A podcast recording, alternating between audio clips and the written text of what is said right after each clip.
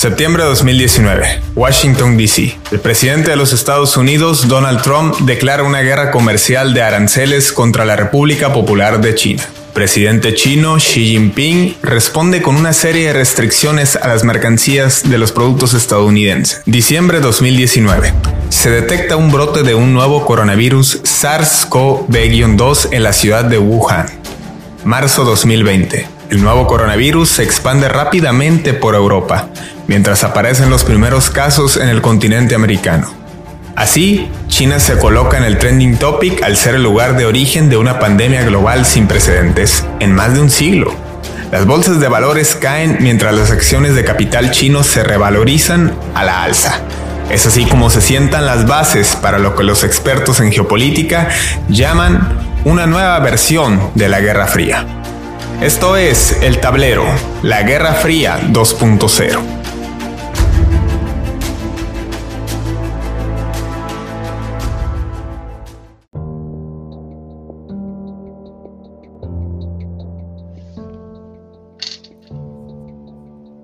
Imagina que de pronto eres el hombre más rico de China, logras un desarrollo inmobiliario a gran escala, eres sumamente reconocido por las autoridades, todos los empresarios quieren ser como tú, llegar a los alcances que has tenido. Compras un equipo de fútbol que se vuelve el más poderoso en el continente asiático y de pronto todo se viene abajo.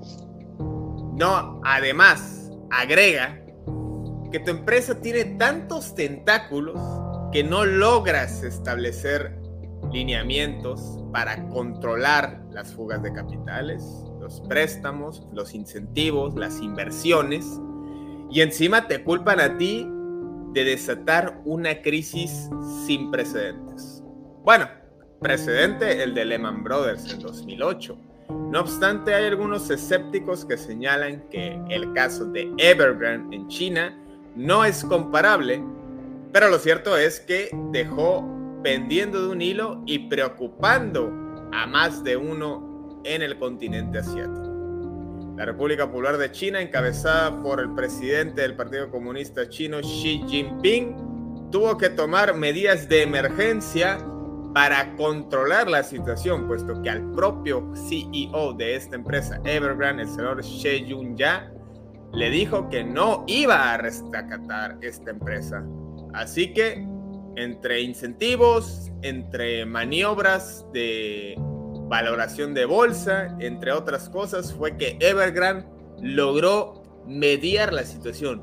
No obstante, su deuda de más de 300 mil millones de dólares no quedará en el olvido y puede que le cobre factura en uno o dos años. Pero bueno, vemos como un Estado comunista, cuando traiciona un poco sus controles o sus lineamientos, puede volverse muy capitalista y cometer uno de los pecados por los que se ha desatado esta nueva Guerra Fría. Bienvenidos, gracias por conectarse con nosotros. Les saluda Fidel Gastelum. Voy como de costumbre con el licenciado Armando Arjona. Jefe Mando, ¿cómo estás? Muy buenas tardes. espero no tengas ninguna deuda pendiente, que hayas pagado tu alquiler debidamente y tus ingresos estén fluyendo de manera efectiva o que haya invertido en una compañía de carros eléctricos en China, o que haya invertido en un parque de diversiones chino. Todos estos conglomerados son los tentáculos que tiene el grupo Evergrande en China. Y el día de hoy vamos a discutir hasta dónde llegan esos tentáculos, a quién le debe Evergrande y sobre todo cuáles sus inicios, sus inicios como empresa, una empresa que empezó a la década de los 90, a los finales de los 90, y sobre todo qué impacto puede tener esta empresa si llega a quiebra. Eh, es curioso el término tentáculos en estos momentos, eh, con el boom de esta serie coreana llamada El Juego del Calamar, que precisamente de eso trata, o sea, sujetos que deben deudas impagables, estratosféricas, y que bueno, entran en un juego de poder, de retos extremos para poder sobrevivir y llevar las cosas, que es un poco lo que ha estado viviendo Evergrande en estos momentos y que también tiene que ver con otra cuestión coreana. Eh, si nos remontamos a la historia, las grandes empresas de tecnología coreana, como el caso de Samsung, eh, iniciaron así, en este modelo llamado Chaevo, donde eh, la empresa tenía pues una diversificación exagerada, donde igual fabricaban teléfonos, lavadoras, refrigeradores, computadoras, montacargas, televisiones. Entonces, era tan diversificada que llegaban a un punto en el que día tras día se abría una nueva división y no lograban controlar. De pronto se salía de fuera de su alcance de los grandes ejecutivos y no lograban dimensionar. Y por supuesto, había sectores prioritarios en cuanto a la, la tecnología, en cuanto a, pues, cómo iban a desarrollar esta empresa que inició precisamente generando chips y posteriormente productos ya más elaborados, que Samsung sabemos que pues más allá de las pantallas, su gran apuesta es esta incursión en los dispositivos móviles, el caso del Galaxy, y es a un modelo similar que ha adquirido las grandes, las grandes corporaciones chinas, el caso de Huawei, que bueno, sus teléfonos de última generación compiten ampliamente con los teléfonos Samsung, no se diga con los de Apple, pero tiene muchas divisiones de aparatos y cosas eh, que no necesariamente tienen que ver con el, con el modelo principal o con el objetivo principal de la empresa. Que curiosamente en estos días liberaron a la CEO de, bueno, a la administradora para el continente americano, CFO, en este caso, que está encarcelada en Canadá por presuntas acusaciones de fraude. Bueno, ya fue liberada, seguirá su proceso de libertad. Y bueno, mientras eso sucede, China estaba con los números rojos, con la preocupación en alto. Xi Jinping, yo creo que le mandó un telefonazo a las oficinas de Evergrande y les dijo, tienen tres días para arreglar esto. Y así fue. En tres días lograron apaciguar a todos sus inversores, a todos sus acreedores y bueno, quedó pendiente 300 mil millones de dólares, nada más. Yo me imagino que pues, en una semana lo pueden arreglar, ¿no, Armando? Vamos a entender cómo funcionaba esta empresa. Esta empresa, como empezó a finales de los 90, su mercado principal era la clase media alta. ¿Y cómo funcionaba la mayor entrada de activos a esta empresa? Mediante la venta o preventa más bien de, de, de torres de complexiones, de las cuales son de apartamentos o condominios, en los cuales las personas interesadas pues dan pago de preventa o anticipo, y esto hacía que la empresa tuviera un flujo de efectivo para poder construir el mismo edificio. Ya conforme fue creciendo esta misma empresa, ya que inclusive entre la bolsa de mercado de Hong Kong y Shanghai establece que su portafolio de inversiones va creciendo y se diversifica. En esto mismo, que a principios del, 2010 es cuando incursiona lo que viene siendo la compra de y la creación de una empresa automovilística eléctrica, la cual todavía no ha entrado en funcionamiento al 100%, pero ya tiene inclusive 10 modelos presentados, eh, inclusive para poder amedigar lo que viene siendo estas deudas, decidió vender el 40% de la empresa automovilística, cosa que tuvo éxito. Al igual que su sector inmobiliario, redujo los precios de sus viviendas a un 30% del valor del mercado para conseguir fondos. Pero no nomás ha incursionado a esta misma rama, también ha incursionado a lo que es el embotellamiento de agua mineral. En el 2010 inclusive contrató a Jackie Chan para que promocionara esta marca de agua, al igual que, eh, al igual que parques de diversiones para niños. Actualmente tienen un parque de diversiones normal y otro parque de diversiones acuático y otro en crecimiento en la isla, en la isla de Hanan. Así que podemos entender que desde los finales de los 90 hasta la actualidad su portafolio de inversiones ha crecido muy exponencialmente, pero siempre ha estado teñido el dueño de esta empresa de diversas controversias. Esta persona, la cual se llama Xu Xiyan, Xiajin, perdón, eh, tiene, tiene tiene el apodo de ser una persona que regularmente está en deudas. Y pues lo que se envió envuelto por todas estas deudas, como lo anunció el Financial Times a principios de agosto, que ya había muchas disputas en los tribunales chinos por los mismos eh, contratistas o los mismos proveedores por la reclamación de su dinero.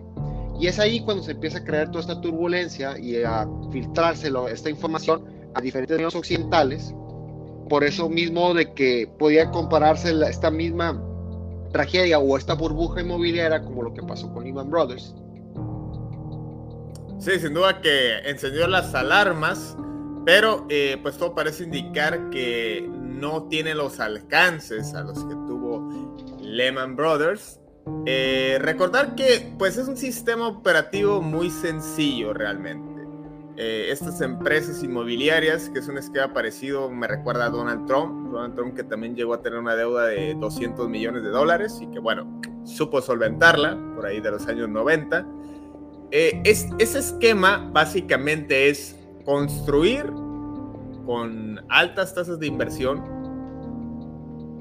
abre la bolsa, abren el mercado para que más y más personas inviertan. Con ese dinero construyen a grande, a pasos agigantados, previendo que se les va a pagar, previendo que van a vender esas propiedades.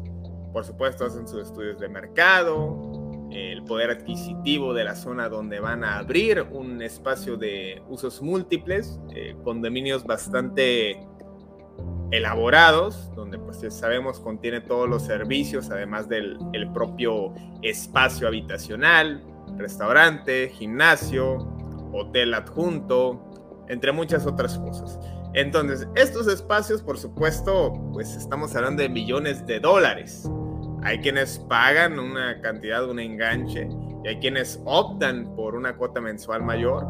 Y en, bajo ese esquema es que apuestan a que ese dinero se va a cubrir en un plazo de seis meses o un año. Cuando estos plazos se postergan, se postergan y siguen postergándose, que mucho tuvo que ver la caída de la bolsa de, durante la pandemia de coronavirus en el año, durante el año 2020, pues eso dejó en el aire muchas deudas que se tenían pendientes, incluso hablamos de, de edificios que no terminaron por construirse. Actualmente hay huelgas en China de trabajadores de, de la construcción puesto que no se les han cubierto sus pagos debidamente. Entonces, poniendo un ejemplo muy sencillo, Armando, vamos a, voy a abrir un edificio de 20 pisos, donde va a estar restaurante, va a tener tu jacuzzi, va a tener gimnasio, va a tener eh, un bar con todas las cervezas del mundo, va a tener... Eh, un helipuerto. Juegos, un helipuerto, va a tener juegos recreativos, ajedrez, ping pong, futbolito,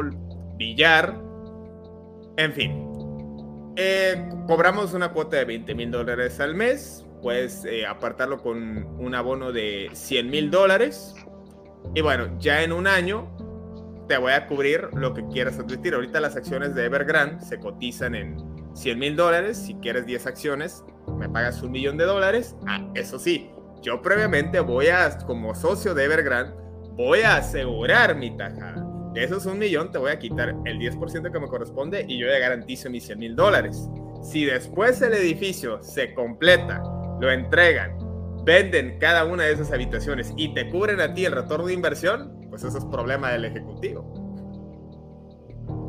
No, ese esquema sin duda es una situación ganar nomás para la empresa. Por eso mismo, abonando a lo que mencionaste de las protestas, es un hay personas, a largo plazo hay personas las cuales no se les ha entregado su vivienda y esas mismas personas están protestando porque hicieron este mismo pago, hicieron la entrega del efectivo, se les dio un plazo de entrega y no han sido construidos los complejos de, en los cuales se supuestamente tiene Pagaron en bitcoins. y aquí la situación. A lo mejor, ¿no? a lo mejor hicieron la transferencia antes de la ley. No, aquí la, aquí la situación de los bitcoins bueno, la narrativa a la cual ha dado el Banco Central chino es que este mismo esquema se presta a diversas actividades de lavado de dinero y sobre todo con la base de que no querer contaminar por las supuestamente las minas de bitcoins. Esa es la narrativa del gobierno. Las razones actuales, pues yo creo que están un poco más aunadas a las leyes antilavado de la misma República Popular de China. Pero realmente aquí la aquí la situación que perjudica y que pone muy nerviosos es a los inversionistas que fueron que compraron una vivienda por parte de esta empresa y los mismos proveedores. Porque la deuda que tienen actualmente en China con más de 100 bancos nacionales chinos también se extiende a otros management funds internacionales que tienen acciones de esta misma empresa. y ellos también tienen a perderla si es que no se liquida esta misma situación. Y es por ese mismo préstamo que le hicieron eh, management funds extranjeros que hicieron caber que supuestamente pudiera caber en el mismo supuesto de Lehman Brothers por este tema de la burbuja inmobiliaria.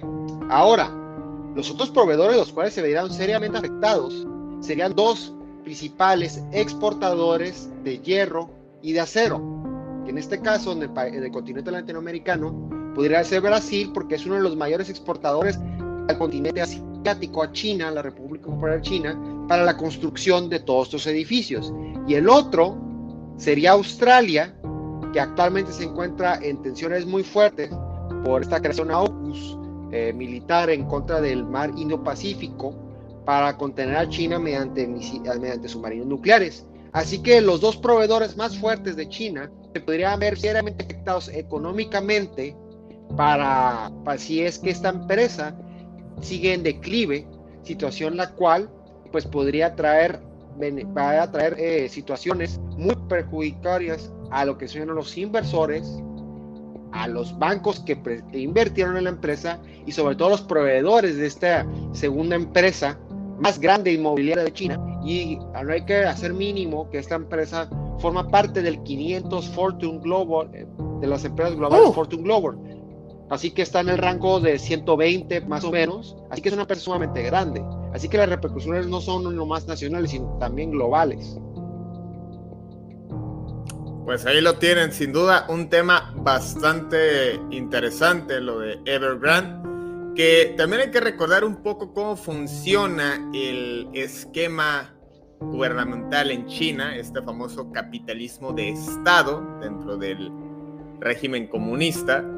El Partido Comunista Chino tiene agentes eh, inspectores en cada una de las grandes corporaciones chinas, donde verifican que estén cumpliendo con sus debidos y pagos de impuestos, con su desarrollo social integrado, es decir, una empresa eh, de grandes proporciones como la misma Evergrande, el caso de Alibaba, el caso de Huawei, están obligados a desarrollar sus comunidades, no pueden hacer lo que de pronto sucede acá en Occidente como Amazon, eh, la famosa foto donde vemos la planta que instalan en la ciudad de Tijuana, Baja California, en una comunidad aledaña, aislada.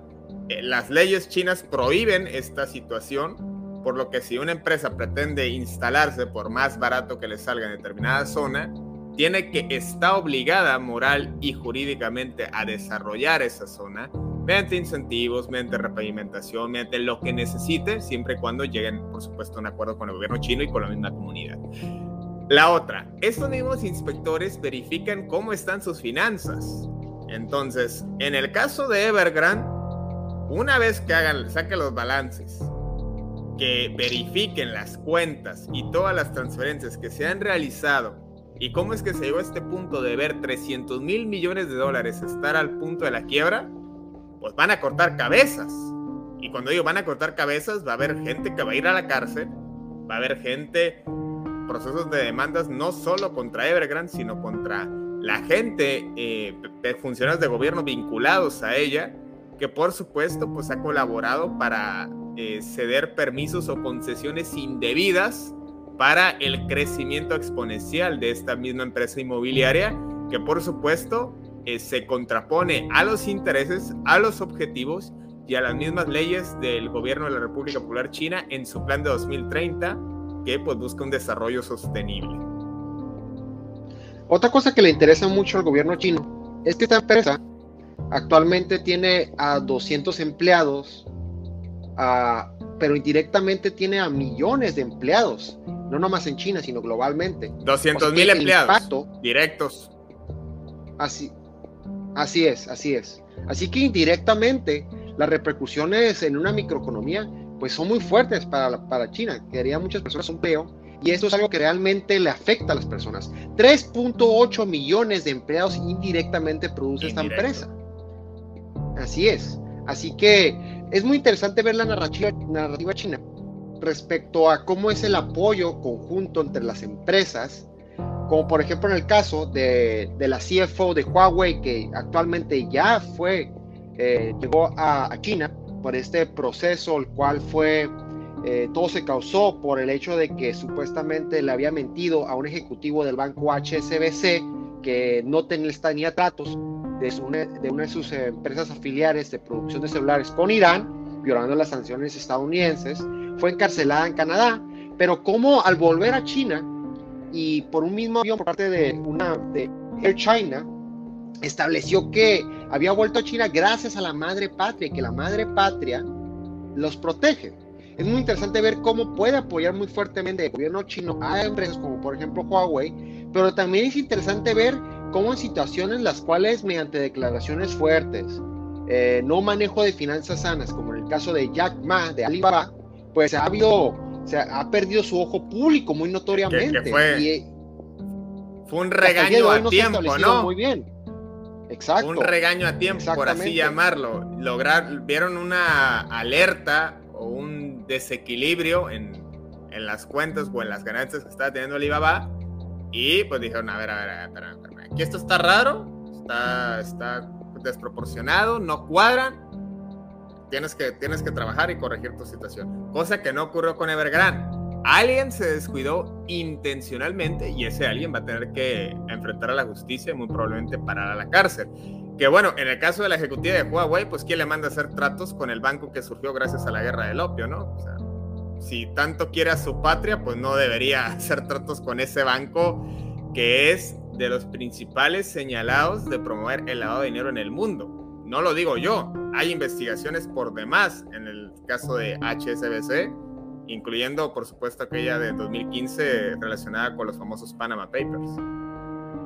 Totalmente. Esta empresa que empezó con una filial en Hong Kong, pues se ha visto envuelto en múltiples, en múltiples situaciones muy incómodas, incluyendo que... Un ex candidato presidencial de México trabaja para ella.